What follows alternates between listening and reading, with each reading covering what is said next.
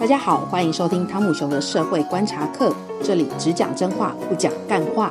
每周四晚上七点，每次二十到三十分钟，透过我的观察，让你对社会、职场、新闻、时事、投资、理财、房地产等有更不一样的观点、见解和想法。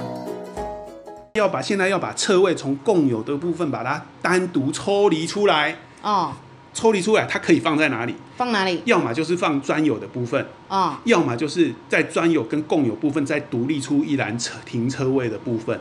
哦，哎，那这一种方式呢，它确实能够降低房屋本身的公设比。嗯，嘿，可是它会造成什么因为样你的？把分母减减减少了嘛，对对不对？可是哦它会降造成一些大家意想不到的另外的一些问题。下面代际嘿，那你把那个车位抽出来之后呢，你会发现以后车位都要单独买卖，都不算在公社里面了。嗯那这这个影响最大的倒不是汽车位，嗯，而是大家都没有想到的机车位。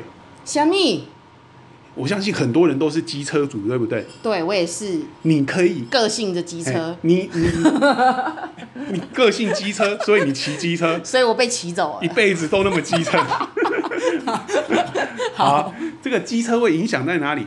你印象中你有花钱买过机车位吗？主持人没有，没有，对不对？ 因为根本没有钱，不是没 有不是钱嗯啦。如果你住大楼的话，基本上不是，就是你就是租机车位，然后一个车位一个月要付多少钱，是不会有买卖机车位这件事，对不对对？其实目前呢，实物上的做法，你都如果你是住这个集合式大楼的话对，其实每一个住户你都花钱买机车位了。嗯，可是大家不知道为什么？因为以前的机车位都是灌在公社里面，好、所以接下来会变什么所样？以以前呢、啊，停机车位怎么处理？如果机车位足够的话，社区就用选配置，对就是大家分配一个车位去机车位去停。对，那如果机车位不足的时候呢，又抽签，抽签制？哎，对啊，这个人家是专业，抽签制或者是出租制，哦哎，，就是你跟管理这个这个管委会缴多少钱，你租一嗯个车位，或者是你抽签，然后抽签呢，就是有的是每一个月抽一次，有的是每季或者半年抽一次。嗯，那、你抽到哪个位置，那、你就去停哪个位置，抽不到，那、你就是看别人停， 啊抽不到你就并排停车，或者是你骑 骑别人的机车也可以，只是你会被抓走而已。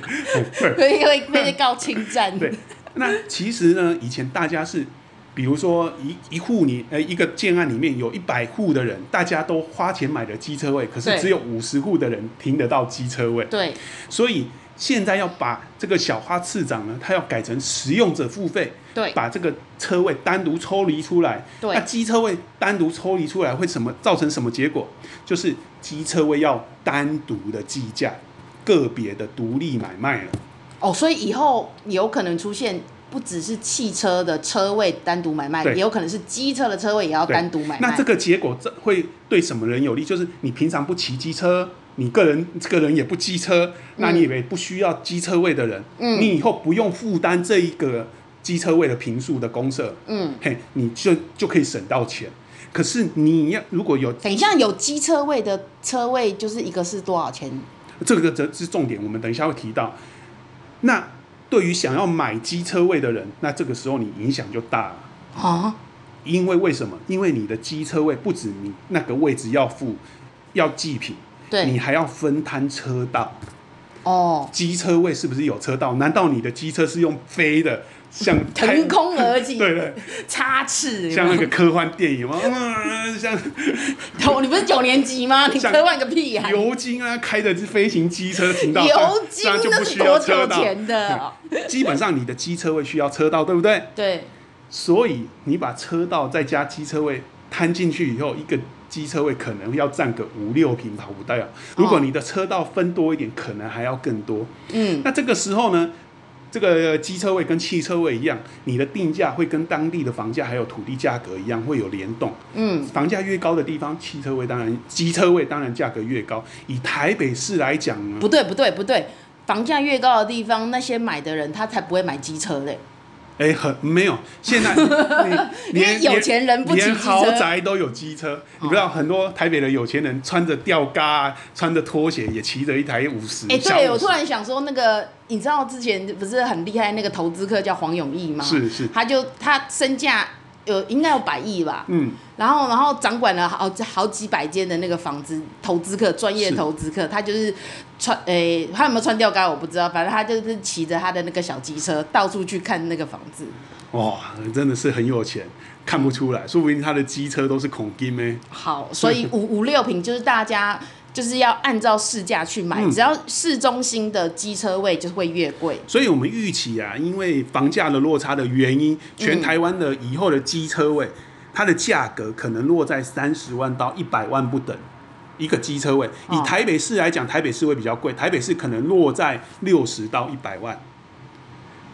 如果买一个车位要六十，机车位，请对机车位请，请强调是机车位位，不是机车人，机车位。机车人不收钱，那机你车位收钱。想想问题来了哦，一个汽车位啦，在台北市汽车的价格顶嗯多是两百、平面车位哦，两百五到四百五嘛。对，那一台汽车多少钱？可能大概在一百到两百万嘛。所以哦汽车位跟机汽车价值的比值，可能大概是二比一、一比一、一比一或者二比一嘛。嗯，啊，对汽买汽车的人来讲，嗯，摩擦瓦这嘛，对，但合机理车啊，机车就不一样哦，一台五六万了不起七八万吧。哦，不是重机哦，重机你必须要提新汽汽车位哦。哦我们讲的是一般的机车，就是不是红牌的那一嘿种。对。那机车了不起七八万，嗯，一个汽车位如果要七呃一个机车位如果七八十万，它的比值是十比一哦。要修，你想想，对机机车族来讲，嗯，那个冲击有多大？以后买得起机车、买不起机车位的人有多少？哦，所以他小花次长就会造成另外一个困扰。但是是不他没有讲，他不会讲说啊，政策造成你们的困扰，不会，他只会说公社比降低了。但但是我个人是真的很支持这个政策，因为使用者付费。嗯，哎、为什么平常不用不到机车位的人要跟大家分摊公社去等一？下，哎那如果骑那个脚踏车嘞，脚踏车也要停车位啊，要停哪里？你就停机车位啊。是吗？是啊不会是啊被抢走吗？你被抢走，你可以上锁嘛？不是，他现在不是都是那个带回家吗？然后不会进电梯因，为然后带回家。脚踏车通常来讲啊，每一个集合大楼的社区通常都会设置一个脚踏车停集集中停滞的一个场所，好都会有一地下室都会有一个空所以也间。会有一个呃脚踏车嗯，的不那会，它它个，它都是用公共的空间给大家去停脚踏车，所以这个哦不是问题，所以脚踏车不会停在正常的车位，修龙灰啊，啊我啦，想到了，那小花不赤总就说哦。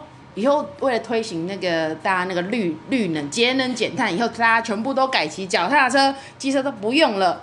它其实变相在帮帮助那个节能减碳 这。这个我们太脑补了，对，然所以后所以那个机车位一个六十到一百万这件事情就不存在。这件讲下去就真的很机车了。哦，他真的自己自己神展开，一直演，一直演，演演演演。对，那对建商来讲呢，他没差嘛，反正他就是盖多少车位他就卖掉嘛，对啊所以未来建商会做什么动作，我们也为各位想好。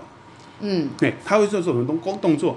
他公社少赚的，不能对灌到房价的，他会怎么做呢？怎么做？要么他就把价格灌到房价去，对，要么他就灌到车位价格去。嗯那如果以使用者付费的原则呢，他就把少赚的灌到车位里面去，所以未来车位的价格很可能会大幅度的上升。会大幅吗？对，不是现在就已经把车道一些车位的价格都已那个平数跟什么都已经算好了，因为现在车位的价格价格虽然微幅的上涨，可是它的涨幅涨势很缓和。哦但是未来你会想，地下室都不能灌进去公社喽，嗯以后都只能赚车位的价格哦。嗯，以前是卖房子十平的价格哦，以后只能卖车位的价格，那个落差是两到三倍哦。嗯以前地下室的公社一平能卖房子的价格，比如说房子是六十万的话，一平可以卖六十万，嗯可是车位是卖总价的哦嗯，它除下来一平大概六以六十万的一平六十万的地区来讲，这个车位一平换算下来可能只有二三十万哦，哦，所以那个落差之间要怎么补？它哦当然这个价格，他就只让本人把灌进去车意位，思是建商要开始偷你房价喽也？不是偷你房价。其实对建商来讲，他没有多赚，好，他只是把这个价格灌到车位里面而已，他并没有多赚嘛。对，但是对消费者来讲，他买车位的价格变贵了。哦，就会你会有一种车车位变贵的错觉。对所以但是那些本来就是放放在公社里面大家一起分摊，但是现在已经没有大家一起分摊，是只是有你自己分摊。对，就是使用者付费。请记得，小蛙市长有讲到一个重点：使用者付费。啊，就是欢喜做的爱赶晚修。嘿，你啊买汽车，你的哎哎要受气，你你是真的要受气，对要多付一点啊。对，嘿，那买机车的也要付一点啊，靠大腰家一点是很大一点。好大一点哦，污点。所以，但是对于完全都不买车位的人来讲，你的负担真的可以降低。好，嗯，今天车位的我们先大概就是说，小花市场的原意是好的，可以把那。